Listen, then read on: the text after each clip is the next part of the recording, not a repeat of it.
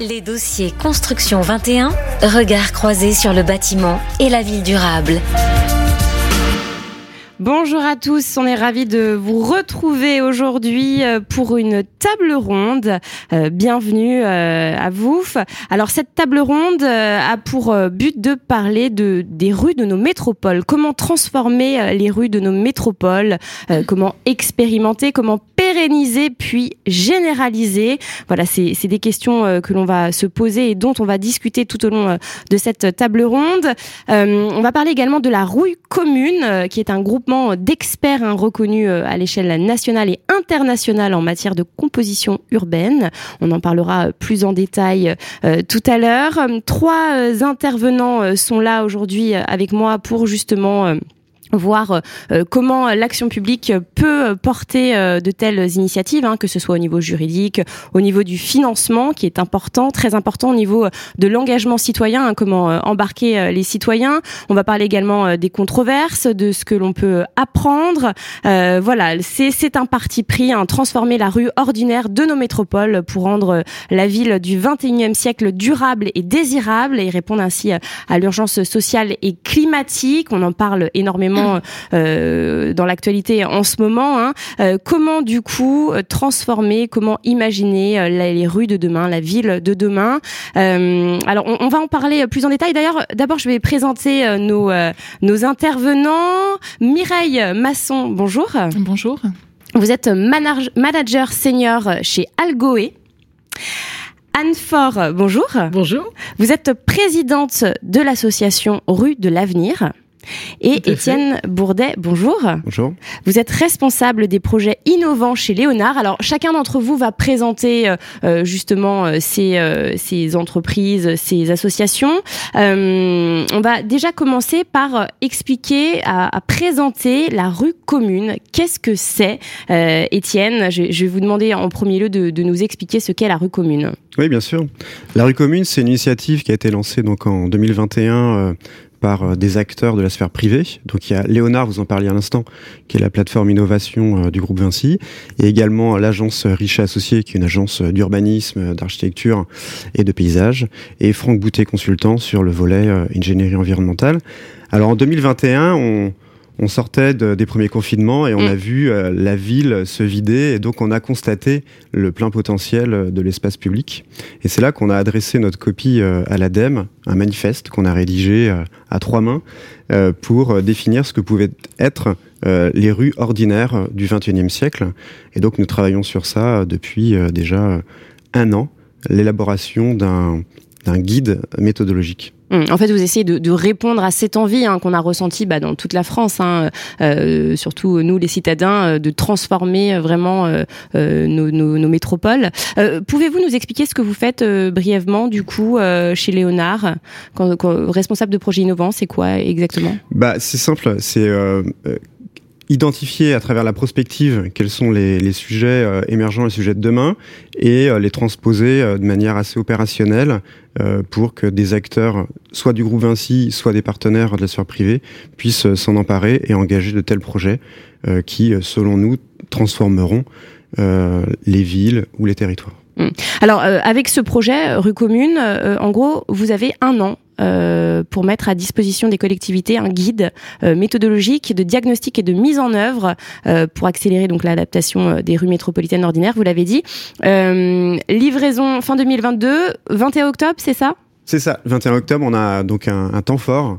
c'est la présentation donc de ce travail qu'on vient corréler en fait au résultat d'une consultation citoyenne qu'on a donc mené en France, qui a très bien marché parce qu'il y a eu plus de 200 000 votes, 25 000 participants. Et ça, c'est le, postulat de départ de ce projet, c'est-à-dire partir du terrain, euh, des usagers. On est conscient que euh, la rue, elle, se pratique en fait à une échelle ultra locale, et c'est pour ça que selon nous, définir aujourd'hui la rue commune, c'est avant toute chose dire que ça sera le reflet en fait de politique publique ultra locale.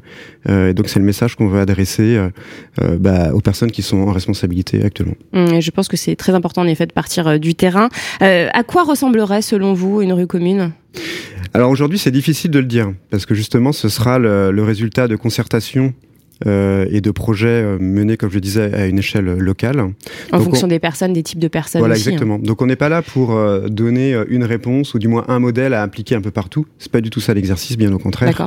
On est plutôt là pour définir une méthodologie de travail donc c'est ce qu'on a essayé d'éprouver à travers des ateliers avec des experts, et notamment ceux qui prendront la parole euh, juste après moi, qui ont participé à, ces ateliers. Donc c'est intéressant d'avoir leur témoignage également. Mhm. Euh, mais c'est surtout en fait questionner euh, un triptyque qu'on a parfois en fait dans des guides de manière assez isolée. et donc là c'est la complexité de notre sujet. On parle de mobilité urbaine. Ça, mhm. c'est un sujet extrêmement fort. On, voit en parle beaucoup en ce moment. Que la voiture pose des problèmes, donc il y a mm. d'autres solutions, mais c'est pas simple à mettre en œuvre. On parle également de biodiversité et de climat. Mm. Euh, grand sujet d'actualité euh, aussi. Après l'été qu'on a passé, oui. Ben voilà, voilà les gros coups de chaud. Euh, et on parle de nouveaux usages. Ouais. Et c'est pour ça que les usagers, finalement, ont une carte à jouer et un rôle prépondérant. Donc, nous, en fait, notre slogan, c'est transformer le sol pour libérer les usages de la ville.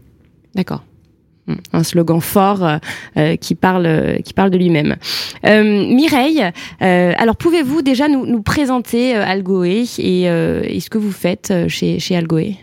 Alors Algoé, c'est une société de, de, conseil en management de projet qui compte environ 200 salariés, PME, et qui en fait intervient dans le cadre des, des, des, projets urbains pour améliorer le, le cadre de vie des, des, habitants notamment. Et, euh, et, du coup, nous sommes associés à la réflexion euh, sur, euh, sur la rue commune et avons participé aux, aux ateliers, à la structuration du guide sur la rue commune. Et du coup, comment ça s'est fait cette participation? Euh, c'est une association, une, une, on va dire une, une, mobilisation de la part de, de Léonard d'Algoé, puisqu'on est un peu reconnu expert sur ces sujets-là, euh, et, et, on participe à tous les ateliers, à toutes les réflexions aujourd'hui.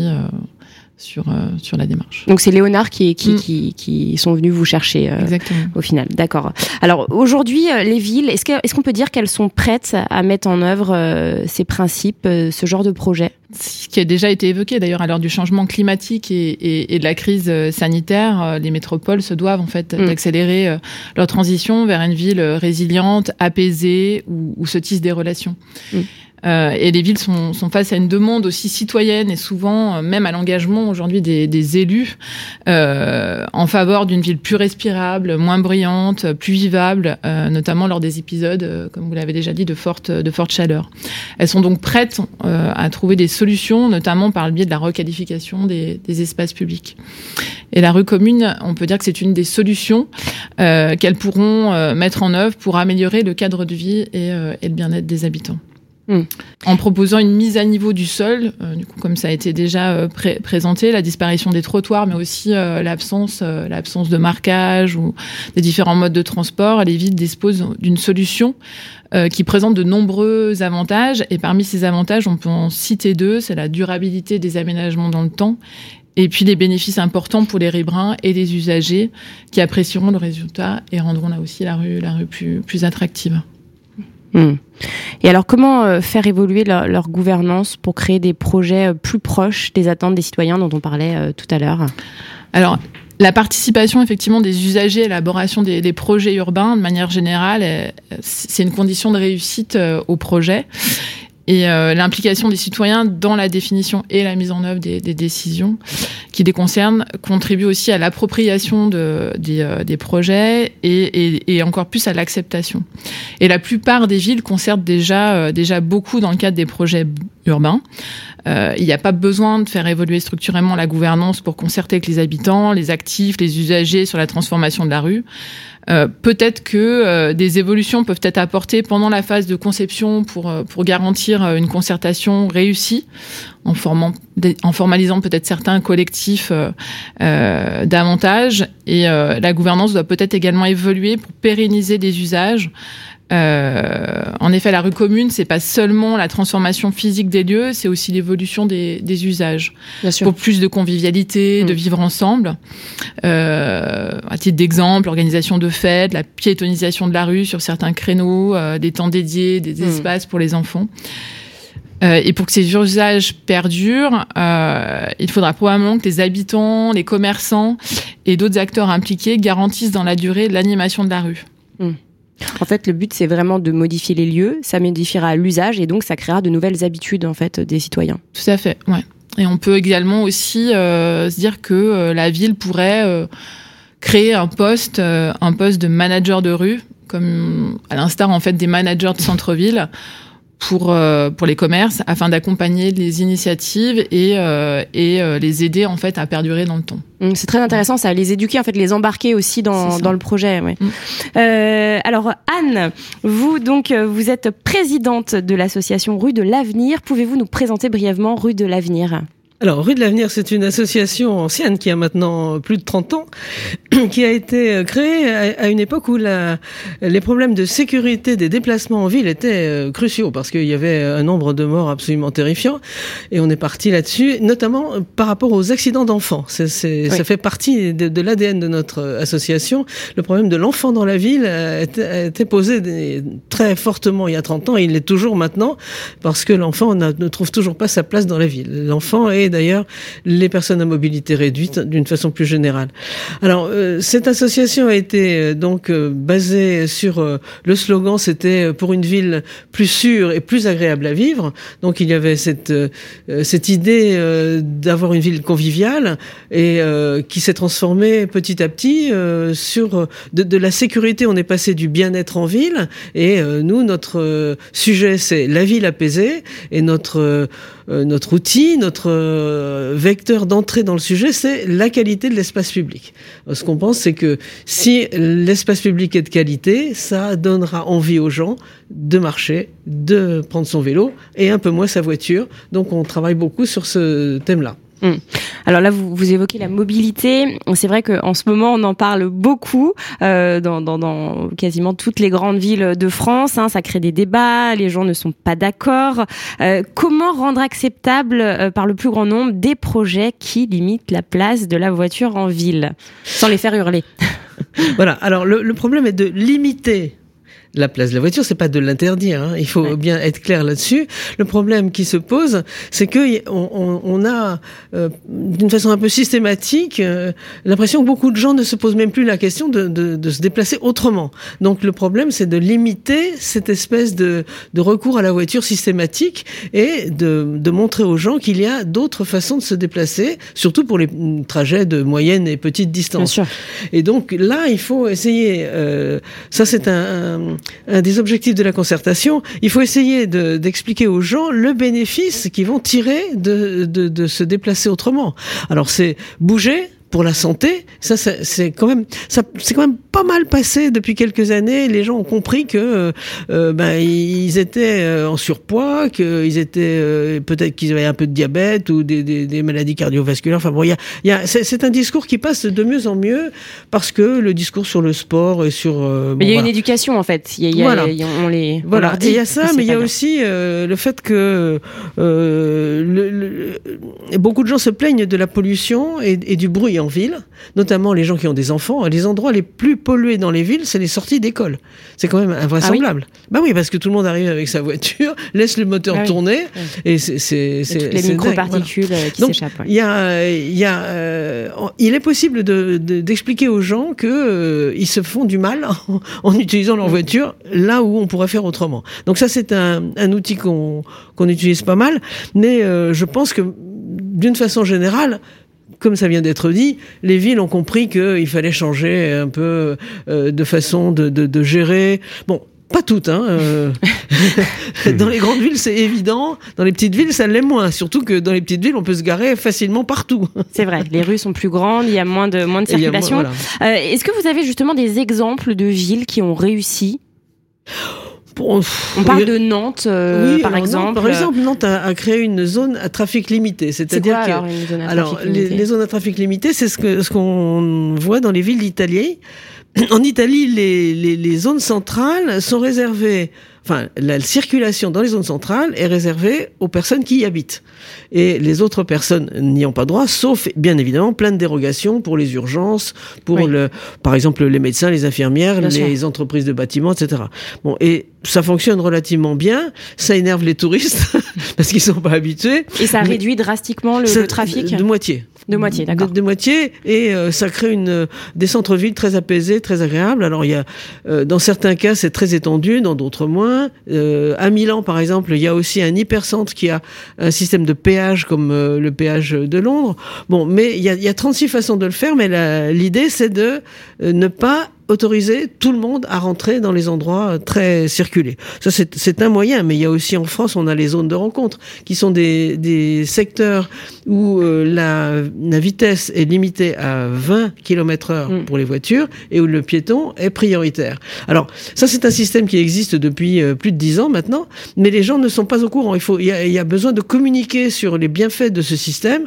C'est un, une réglementation. Notre association a beaucoup contribué à ce qu'elle soit mise en place, mais comme il y a pas de communication autour, c'est un mm. peu difficile de faire comprendre aux gens tout le bénéfice qu'ils peuvent en, ressortir. C'est vrai que vous avez mis le doigt dessus. La, communication, l'éducation est, très euh, importante, primordiale euh, même. Euh, Étienne, pourquoi vous êtes concentré sur les rues ordinaires Et c'est quoi une rue ordinaire? Bah, on s'est concentré en fait sur les rues ordinaires parce que c'est là où il y a le plus de choses à faire finalement. On se rend compte que les rues extraordinaires, c'est-à-dire les avenues, les grands boulevards, sont plutôt bien conçu, euh, de longue date. Euh, et puis c'est compliqué de... De, de transformer parce qu'en fait c'est euh, finalement là où il y a les transports en commun et donc mm. mine de rien on a besoin de, de se déplacer. Donc cette fonction-là on peut difficilement la changer les Champs-Élysées au XVIIe siècle, Haussmann au XIXe, je tout ça a été plutôt bien pensé et euh, ça sert à rien de, vouloir euh, métamorphoser euh, tout ça. En revanche, il y a des délaissés en ville, donc ce sont ces rues ordinaires. Chacun de nous habite dans une rue où il y a des voitures qui sont garées juste en bas. Alors c'est super pratique et peu de gens veulent se séparer de cette fonction-là, mais ça veut dire aussi que ces rues sont quasiment monofonctionnelles pour garer des voitures ou leur stationnement ou leur déplacement. Et donc la place du piéton est finalement euh, euh, minime euh, dans ces espaces. C'est ce que nous on qualifie des rues ordinaires, parce que finalement elles n'ont pas beaucoup de, de, caractère. Voilà. D'accord. Et donc c'est des rues où il y a très peu de passages, des voitures garées. Alors il y a du passage, et on est tous agglutinés sur les micro-trottoirs. Hmm. Et c'est voilà, c'est un des sujets qu'on traite. ce qu'il faut voir, c'est que ce sont des espaces qu'aujourd'hui, dans la conception de la ville, finalement, on y porte très peu d'intérêt, alors que le potentiel est juste énorme. Si on parle de Paris, juste Paris, hein, on a identifié le potentiel de rues communes à développer dans Paris, 4000 km. D'accord. 4000 km. Donc c'est juste énorme, euh, le potentiel. Ça veut dire que si on travaille sur ces espaces-là, sur donc tout ce qui est ordinaire et ce qui est massif, on peut à la fois apporter de réponses très fortes sur la place de la voiture, la place de la mobilité en ville, et donc que l'espace euh, du piéton soit reconsidéré, mais on peut aussi trouver des solutions massives face au changement climatique. Hmm. Si on est dans des réponses anecdotiques en termes de volume pour le changement climatique, ça n'apportera pas grand-chose. Hmm. Donc en fait, il faut se concentrer sur là où on peut avoir des actions simples et super efficaces pour penser à un volume d'action. Hmm. D'où les rues ordinaires. Mm. Alors juste si on suit votre raisonnement, euh, ça implique que, euh, bon, je prends l'exemple de Paris, hein, euh, mais les Parisiens aient, bah, n'aient pas de voiture au final, ou très peu de Parisiens aient une voiture. S'il faut libérer ces rues ordinaires des voitures, il faut que les, les parce qu'il y aura pas assez de parking, de garage, du coup, il faut que les Parisiens bah, se séparent de leur voiture et acceptent de se séparer de, de leur voiture. Bah, comme le disait Anne, hein. les, les, Parisiens ont très peu de voitures. Déjà. Ils sont très très peu motorisés les voitures qu'on voit à Paris, ce sont souvent les voitures des gens qui habitent à l'extérieur de Paris. Et les voitures qui sont garées à Paris, ce sont les voitures des Parisiens qui ne s'en servent pas. Parce qu'ils se, ils se servent de leur voiture une fois ou deux par semaine et le reste du temps, ils prennent les transports. Parce que Paris est une ville qui a une offre de transport collectif remarquable. C'est ce qu'on appelle les voitures ventouses. Voilà. Après, il y, y, a aussi beaucoup de Parisiens qui en ont besoin pour euh, quand ils travaillent à l'extérieur de Paris. Enfin, moi personnellement, j'en connais pas mal, et c'est vrai que euh, bon bah voilà, ils ont pas le choix, il faut une voiture. Il y, y, a ça aussi mm. en fait. Ouais, bien sûr. Mais l'idée n'est pas de. Et, et puis je parle aussi des, des, enfants, ceux qui ont des enfants. Euh, c'est aussi compliqué de, de, de, ne pas avoir de voiture. Enfin, il non, votre, votre avis bah, On peut en louer aussi. C'est vrai, on peut en louer. Mais je pense qu'il faut, euh, il faut pas écarter euh, la, la voiture des villes euh, complètement. Euh, on n'est pas là pour piétoniser tous les centres-villes, loin de là.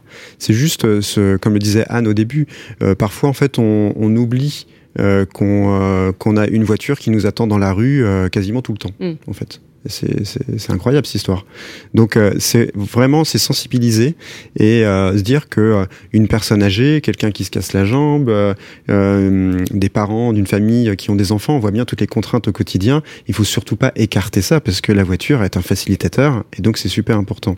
En revanche, il y, a, y a, véritablement une question sur ces voitures qui nous attendent et qui servent pas à grand chose, parce que c'est là que finalement se situe le plein potentiel de transformation d'espace public. Hmm.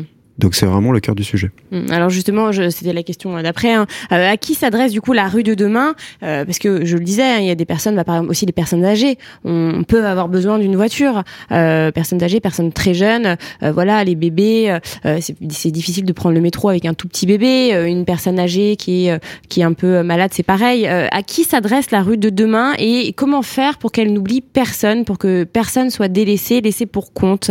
Anne alors, bon, d'abord, il y a plusieurs euh, catégories. Il y, a, plusieurs catégories de handicap, il y a plusieurs catégories de personnes dites à mobilité réduite ou euh, euh dites fragiles. Il y a, pour la plupart, la plus grande partie, des personnes qui se déplacent avec un peu de difficulté.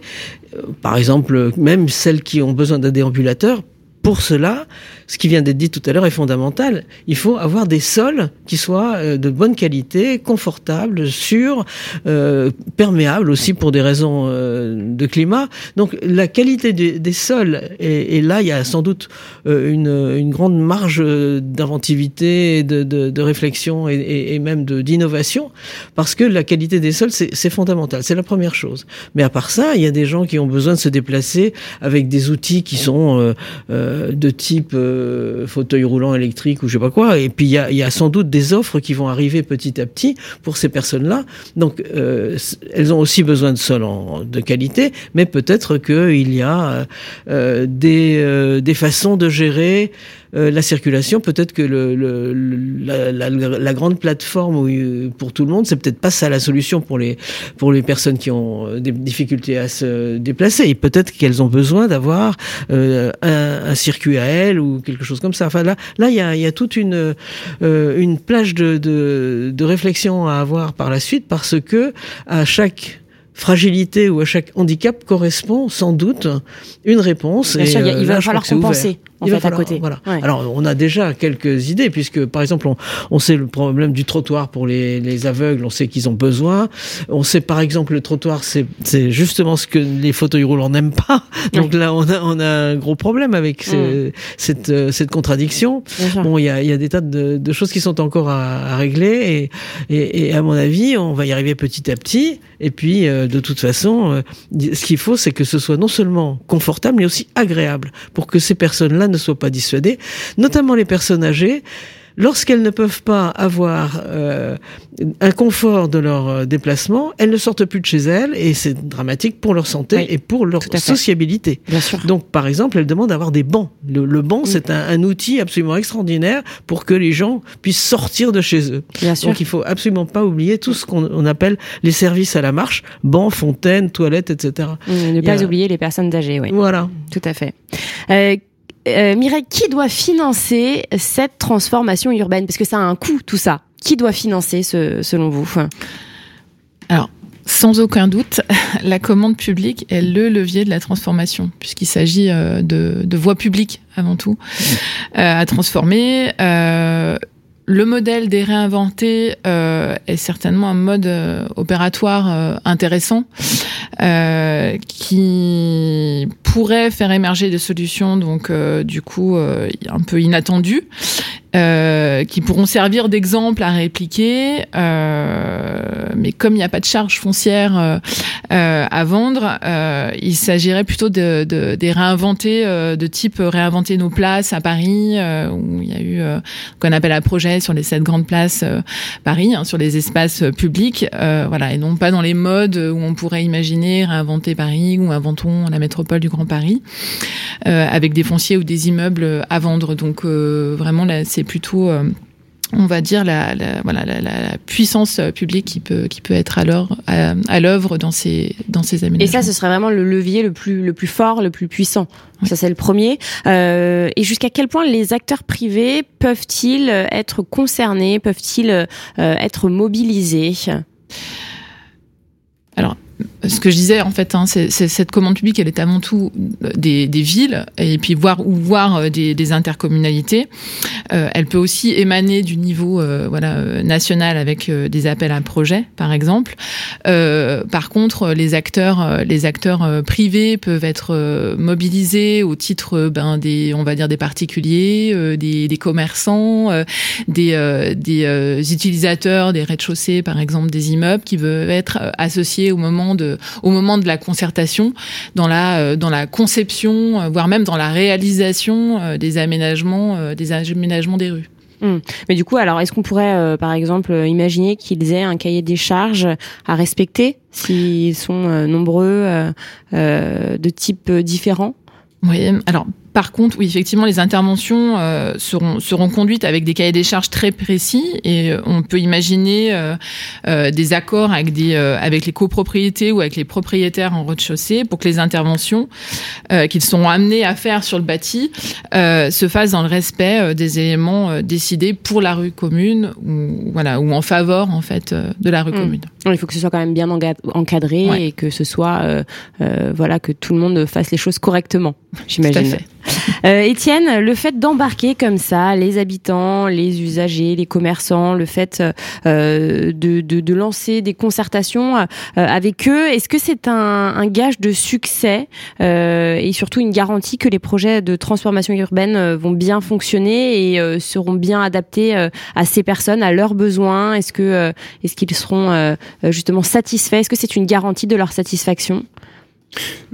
C'est euh, une, dynamique, on va dire, qui euh, permet de converger vers un résultat acceptable et accepté. Euh, c'est, selon nous, c'est, un bon point de départ, le fait d'embarquer un maximum d'acteurs. Comme disait Mireille à l'instant, dans les acteurs privés, il y a effectivement ceux qui réalisent des infrastructures. Là, je pense bien sûr au groupe Vinci que, que je représente. Et c'est intéressant parce que on peut aussi influer ou donner des orientations sur ces cahiers des charges de conception. Donc, c'est ce qu'on essaie de, faire en ce moment. On a euh, nous des innovations euh, en interne. Euh, après, c'est pas non plus des des, secrets. Hein. Aujourd'hui, je dirais que toutes les technologies, on les maîtrise. il faut juste que les acteurs publics en prennent connaissance et intègrent ça dans leur démarche. Il y a un décalage entre vous et les acteurs publics? Non, c'est pas ça, mais c'est qu'il y a toujours en fait un écart dans le temps entre mm. le temps de l'innovation et le déploiement opérationnel. Et en fait, il y a un écart de combien de temps? Ben, ce sont en fait euh, plusieurs années, mais si vous voulez, le, temps que tout ça euh, soit euh, validé, testé et intégré en fait dans les marchés mm. publics, parfois c'est un peu dommage parce que on sait qu'on pourrait faire mieux à l'instant T, mais c'est juste que ça fait pas partie de la commande. donc il y a cette ambition-là en fait accélérée, et notamment quand on parle de changement climatique, on se dit que la voirie qui qui peut en fait être en travaux dès à présent, bah, il faut le faire de la meilleure des manières. Voilà. Donc nous c'est un peu pour accélérer tout ça et c'est pour ça que dans ce, cette dynamique de, partage et de concertation, euh, j'en ai pas parlé en introduction et c'est presque un oubli de ma part, mais en fait, avec l'ADEME, ce qu'on a porté, c'est une démarche de commun. Euh, développer un commun, c'est pas développer un projet. C'est vraiment construire une communauté, partager des expériences et faire ensemble que dans le processus qu'on suit, tout le monde peut influer et injecter de nouvelles données euh, pour enrichir la démarche. Et je pense que c'est ça aussi la réussite des projets d'espace public et donc d'espace commun. C'est faire en sorte que tout le monde puisse apporter bah voilà, le petit ingrédient de la réussite mm. et infléchir à tous les niveaux, que ce soit quand on est citoyen usager, mais aussi technicien expert des infrastructures ou acteur public ou acteur local du monde associatif, commerçant. Mm. Tout le monde a son mot à dire en fait, afin de, de ne pas subir au final, afin qu'ils ne subissent pas euh, ce projet. C'est ça, et notamment parce que les, ce qu'il faut comprendre, c'est que ça met du temps finalement transformer l'espace le, public, euh, et on, on refait pas l'espace public euh, tous les 2-3 ans. Mm. Donc euh, euh, il faut se poser des questions qui, enfin du moins les réponses qu'on va apporter, elles vont être là pendant très longtemps.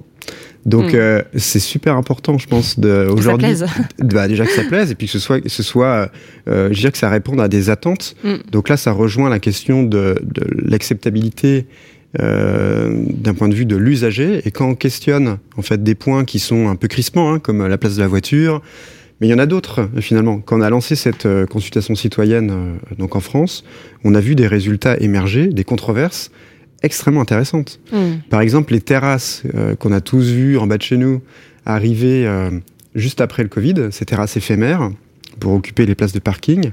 Tout le monde trouve ça formidable. Personne ne veut ça en bas de chez soi parce que c'est une nuisance. Bah, la voiture, c'est la même chose, hmm. en fait tout le monde en a ras-le-bol, mais personne ne veut se séparer de sa propre voiture. Mm. Donc vous voyez qu'il y a des, des, sujets qui sont quand même crispants et qui conditionnent finalement l'acceptation du projet. Donc il, faut se parler. Est-ce qu'il y a des sacrifices à faire euh, Est-ce qu'on doit se dire, voilà, se dire que finalement on sera obligé d'en faire euh, malgré tout et, voilà, on n'a pas le choix en fait. On n'a plus le choix. L'urgence climatique est là euh, et euh, voilà, tout le monde doit mettre un peu euh, euh, sa main à l'ouvrage je vous vois dire oui, oui, oui. c'est ça au final, hein, je crois. Oui, oui, Et c'est pour ça que la concertation est absolument indispensable parce que mm. ça permet d'expliquer aux gens le pourquoi. Parce que sinon, ils, le reçoivent comme, comme un diktat et euh, évidemment, ils, se ils se rebellent. Quand on travaille avec les gens, qu'on peut leur expliquer mm. le pourquoi des choses, d'abord, ils apportent des, des, des éléments euh, à la qualité du projet parce qu'ils connaissent mieux leur environnement que, que, que le, technicien qui débarque. Et ensuite, c'est un, un, gage euh, de, de, d'acceptabilité pour la suite parce qu'on on a le temps d'en parler et de leur montrer que ce qui va être un petit peu contraignant, de toute façon, ça va leur apporter euh, mm. du plus de façon formidable. Et ensuite, ils ne vont plus contester parce qu'ils auront participé au processus, donc ils vont s'approprier beaucoup plus facilement le, le nouvel aménagement au lieu de immédiatement parce que les, les n'importe qui euh, tout le monde a, a, généralement la réaction de dire c'est nouveau donc c'est pas bien. Bien sûr. Ou quand c'est une obligation je ne le ferai pas. Voilà hein. exactement. D'où encore une fois l'importance de la communication complètement euh, et l'éducation vraiment euh, la et façon ça, dont on, amène, on amène la d'association. Donc euh, voilà et nous on a on a des, euh, une, une, trentaine de correspondants locaux dans toute la France et, et leur boulot c'est ça c'est de, de travailler à l'acceptation des, des bonnes solutions Étienne Ce qui, euh, ce qu'il faut comprendre, c'est qu'en ville, on est dans un espace qui est contraint. Euh, c'est-à-dire que la place est limitée. Et donc, il faut faire avec euh, la place qu'on a. Et donc, le projet doit expliquer ce qu'on va perdre, mais aussi ce qu'on va gagner. Voilà. Voilà. Et c'est ça qui est extrêmement important. Et parfois, euh, lorsqu'on se passe en fait de ce temps d'explication, eh ben les, les, les, contreparties de ce qu'on va enlever en fait ne suffisent pas. Mm.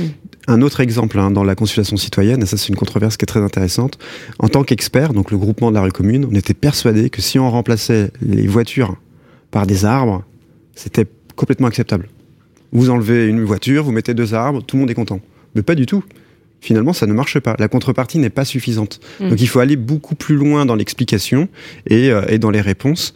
Et comme le disait Anne à l'instant, finalement, on ne peut pas se mettre à la place de l'usager et on peut pas imaginer des solutions qui vont plaire à tout le monde sans euh, se passer de, de, de ces temps d'échange. C'est vraiment l'utilisateur qui a les réponses. Mm.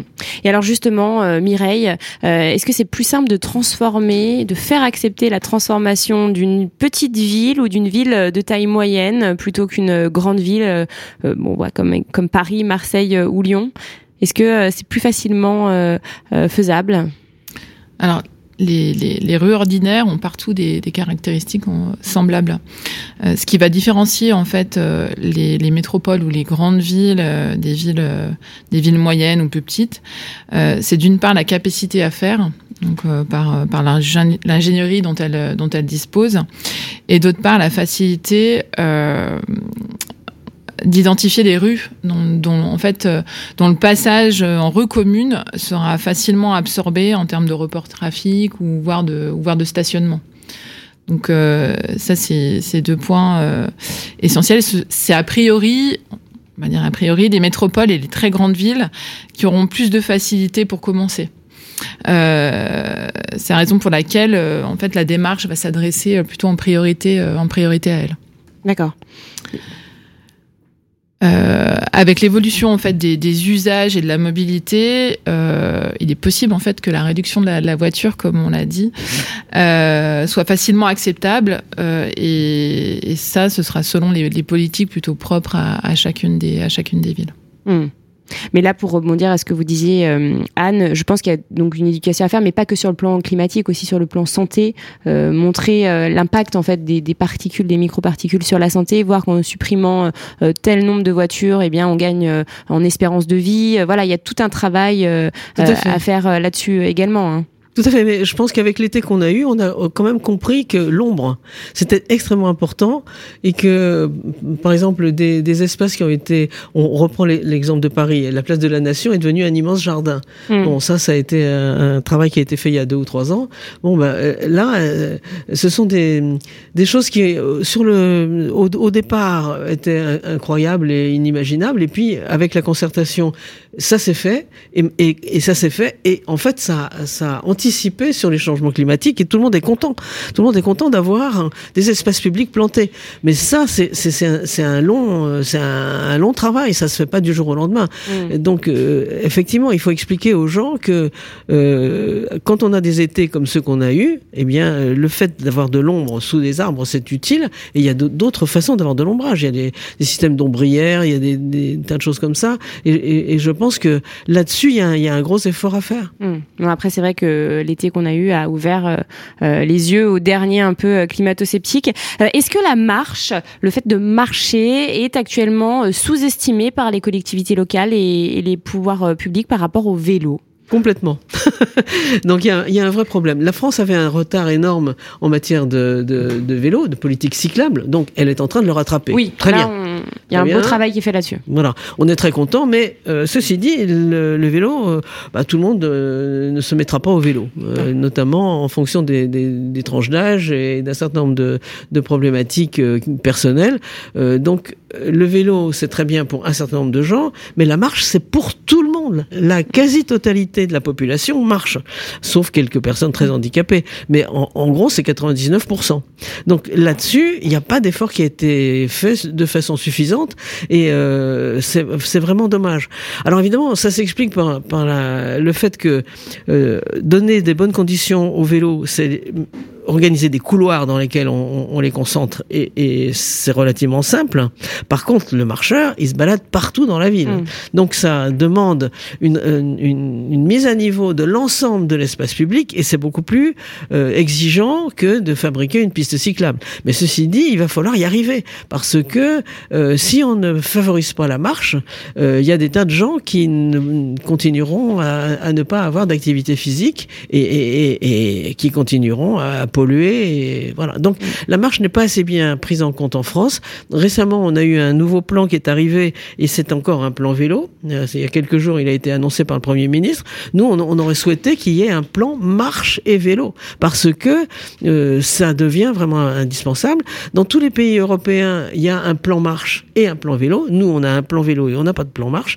Le, le mieux aurait été d'avoir un plan marche et vélo alors, euh, ça va peut-être vous plaire. Je ne sais pas si vous, vous, êtes au courant des nouvelles applications qui se font, mais il y a euh, une application euh, qui récompense les marcheurs en leur donnant de l'argent. je suppose que vous connaissez, hein, ça, ça, ça, cartonne auprès des jeunes, des moins jeunes, un peu auprès de tout le monde. Et c'est vrai que bah, c'est un grand service aussi à rendre à, à, nos pouvoirs publics et puis, et puis à nos citoyens également. Oui, d'une façon générale, les applications numériques sont très utiles pour les mm. marcheurs. Par exemple, avoir c'est leur smartphone des, euh, des cartes à bonne échelle, parce que ce qu'on a en général, c'est le GPS, c'est pour les voitures. Donc voilà, il y a, y a, plein de choses comme ça qui pourraient, qui pourraient évoluer. Euh, le, le MAS aussi, c'est très important. Il y a, y, a, y a des tas d'applications qui vont peut-être améliorer les choses. Et puis, il y, y, y, a, aussi tout bêtement la signalétique, hein, une signalétique piétonne bien faite. Euh, c'est déjà très important. Voilà, non, mais je pense que c'est très important. Euh, les pouvoirs publics n'en prennent pas la mesure et, et qu'il va falloir qu'on continue à travailler là-dessus et on compte aussi sur les entreprises de bâtiments et de travaux publics pour nous aider à ça parce qu'elles ont tout à fait intérêt à cette, ré, cette euh, recomposition de l'espace public en faveur de la marche autant que du vélo. Mmh. Alors Étienne, euh, je vous vois aussi euh, acquiescer. Euh, à l'échelle des quartiers ou même des rues, hein, est-ce qu'on peut imaginer, concevoir qu'il y ait des ambassadeurs citoyens en charge du bien vivre Donc Mireille en parlait un petit peu tout à l'heure. Est-ce que c'est quelque chose, voilà, qui est dans vos projets? Bah, Je pense qu'on peut même le, le souhaiter, mmh. plus que l'imaginer. ça fait partie du projet parce que en, en ayant une démarche qui vise à engager localement, localement pardon, des, des citoyens, on se dit qu'il y a forcément des personnes qui vont prendre euh, le lead, euh, comme on dit.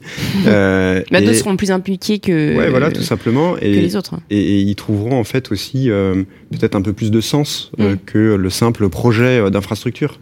je pense que pour un élu, c'est aussi construire un projet de société localement, faire vivre un quartier, faire vivre une rue, qu'on arrête de vivre incognito dans nos villes. Enfin, je sais pas pour vous, moi je connais pas forcément les voisins de l'immeuble d'à côté. Euh, et, je pense que c'est ça qui manque aujourd'hui. Donc euh, si on arrive à avoir quelques acteurs dynamiques, euh, soit parce qu'ils ont du temps à la retraite, soit parce qu'ils sont jeunes et, ont envie de, s'engager dans, dans, une vie voilà, de, proximité, et donc je pense bien sûr au service civique qui, mm. qui, qui, pourrait être une, une solution. Aujourd'hui, il y a plein de jeunes hein, qui finalement pourraient trouver du sens et s'engager à moindre coût euh, pour les acteurs publics. Donc il y a des solutions, c'est tout à fait possible.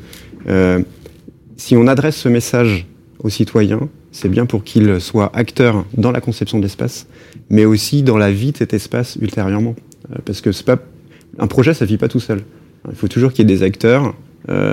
Anne, qui est présidente d'une association, le sait. pour que tout ça fonctionne, il faut être engagé. Euh, et donc je pense qu'il faut des personnes engagées à une échelle ultra locale. Hmm. Euh, Anne en parlait tout à l'heure de, l'ombre, de la végétalisation euh, des espaces. Est-ce que c'est compatible avec une ville plus dense? Alors là, il y a un vrai problème parce que les, les, les villes actuellement ont des sous-sols qui sont euh, truffés de, de, réseaux et pour retrouver euh, du bon sol dans lequel on peut planter, c'est pas évident du tout. Mais par contre, euh, c'est vrai que on a toujours dit que la, la ville écologique c'était la ville dense parce que les distances entre le domicile, les commerces et euh, les, les, services sont courtes. Donc ces distances courtes, elles sont bénéfiques dans la mesure où elles permettent de marcher, euh, de plus marcher et de plus prendre son vélo. Donc ça, ça c'est très très bien. Mais par contre, les villes très denses, elles, n'ont pas de place pour le végétal. Or, le végétal, actuellement, c'est à peu près la seule chose qu'on a euh, comme outil pour euh, faire baisser la température des villes. Donc euh, là, il y a une contradiction qui va être à gérer. Et je pense que dans le cadre de la rue commune, c'est un problème qu'il va falloir bien travailler parce qu'on a besoin de végétal et, on ne sait pas où le planter. Hein. Et ça va avec ce que ce que ce qu'a annoncé le ministre aussi Olivier Klein, hein, le ministre de la ville, notre ministre de la ville et du logement.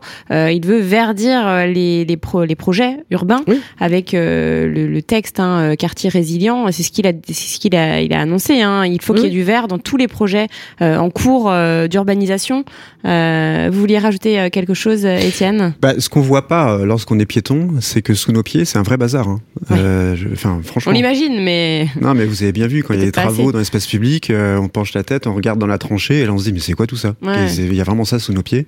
C'est ça partout. Et c'est vrai que la végétalisation, ça pousse pas sur ça. Ah ben non. Et puis en plus, voilà, les racines ou autres, on, on sait bien qu'il peut y avoir des problématiques, soit par rapport au réseau, ou, même euh, dès lors qu'il y a le métro euh, mm. ou autre, enfin il y a des galeries, ça, on, on peut pas.